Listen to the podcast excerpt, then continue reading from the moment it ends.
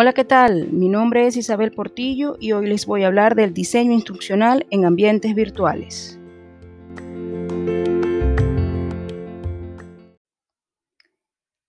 Para que se pueda entonces hablar o se pueda dar este ambiente virtual de los aprendizajes, son necesarios dos elementos. En primer lugar, el diseño instruccional se refiere a la forma en que se plantea el acto educativo, es decir, de alguna manera viene a expresar el concepto que tiene quien realiza el diseño acerca del aprendizaje, es decir, cómo ve ese proceso y cómo pretende llevarlo a cabo. Y en segundo lugar, el diseño de la interfaz. Cuando hablamos de interfaz en ambientes virtuales, hablamos de lo que ve el estudiante, lo que va a tener a su mano, de donde va a tener eh, dispuestos los recursos, no solamente em, qué es lo que tiene que hacer, sino de dónde va a tomar el conocimiento.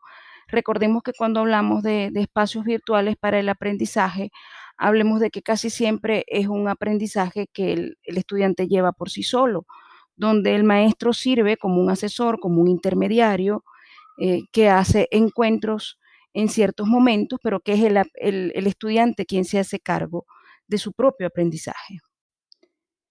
Esta primera fase de prescripción consiste en establecer qué se busca en el proceso de enseñanza-aprendizaje, estableciendo metas a corto, mediano y largo plazo. Específicamente lo que se trata es de que se deje claro desde un primer momento qué se intenta hacer, qué se quiere que el estudiante aprenda con este proceso. En esta fase deben cumplirse las siguientes etapas. En primer lugar, lo que son las intenciones educativas, es decir, cuál es el perfil de egreso que se pretende que logre el estudiante, cuáles son las habilidades, las actitudes, los valores que se pretende que obtengan a través de este proceso. En segundo lugar, el objetivo general, que no es más que establecer hacia dónde se quiere llegar, cuál es la meta que se quiere alcanzar. El análisis curricular eh, es otra etapa que debe cumplirse y eh, no tiene otra cosa sino que ver con que el conocimiento, el contenido que se va a, dar a conocer en este proceso tiene que estar apegado al currículum, tiene que estar apegado al programa que se está utilizando y donde está basándose el, proceso de enseñanza-aprendizaje. Y en último lugar, eh, pero no menos importante, los objetivos específicos, que simplemente es el cómo se quieren alcanzar las metas, el cómo se quiere o qué es lo que se quiere lograr paso por paso. Ya no solamente se habla de un objetivo general, queremos que adquiera la competencia de, sino cómo quiero que logre esas competencias, cuáles son esos pasos previos que debe recorrer para poder eh, alcanzar esas competencias. La segunda fase que debe cumplirse en este diseño instruccional del que, del que hemos venido hablando se refiere a la instrumentación.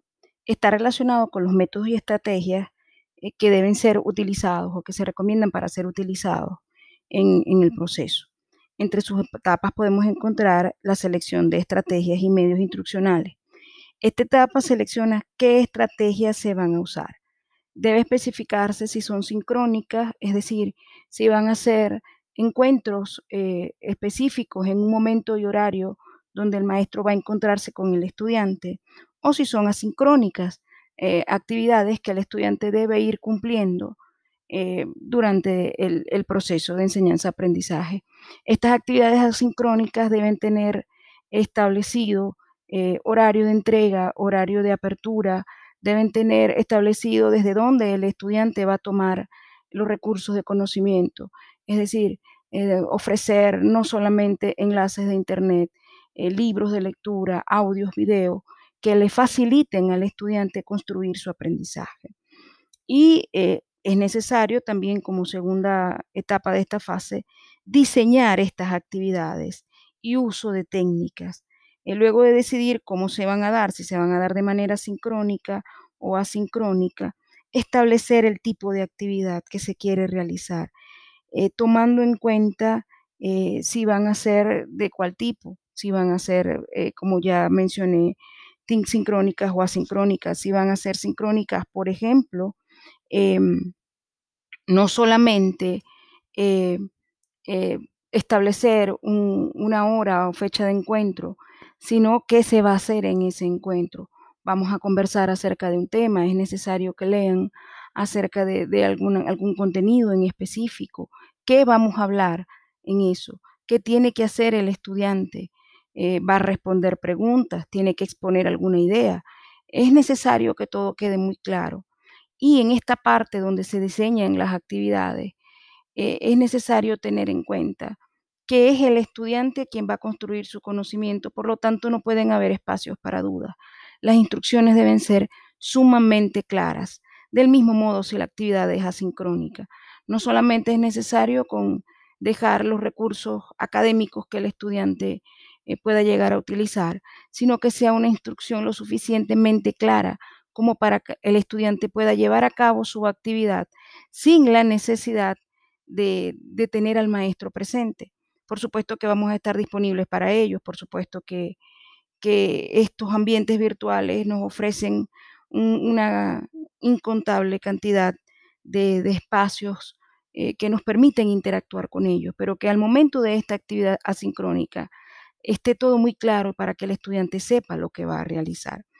Y ya como última etapa de esta fase, entonces, eh, diseñar la interfaz.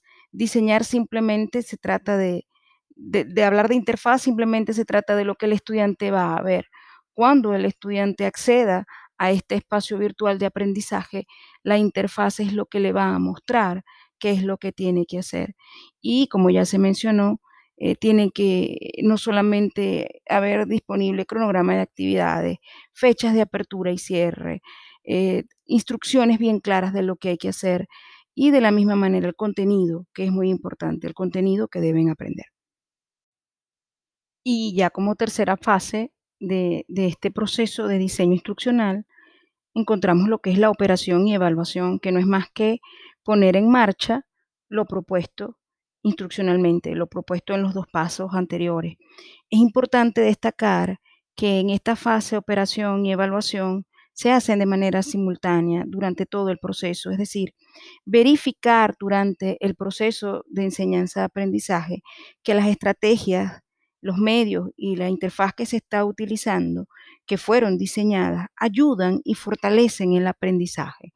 Esto es sumamente importante porque eh, posiblemente se haya establecido algún tipo de estrategia y, puede estar pasando sobre todo en estos tiempos de pandemia, cuando eh, se ideó un, proceso para, para mm, un encuentro presencial y ha tenido que migrarse a un encuentro a distancia, posiblemente esas estrategias que se están utilizando no son las más óptimas.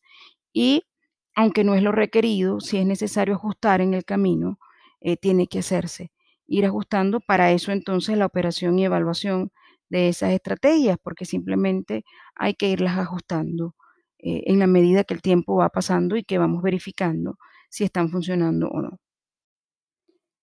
De tal manera que esta etapa de operación y evaluación simplemente lo que viene es a verificarnos si ese diseño instruccional que, que hicimos, que planteamos, está funcionando o no.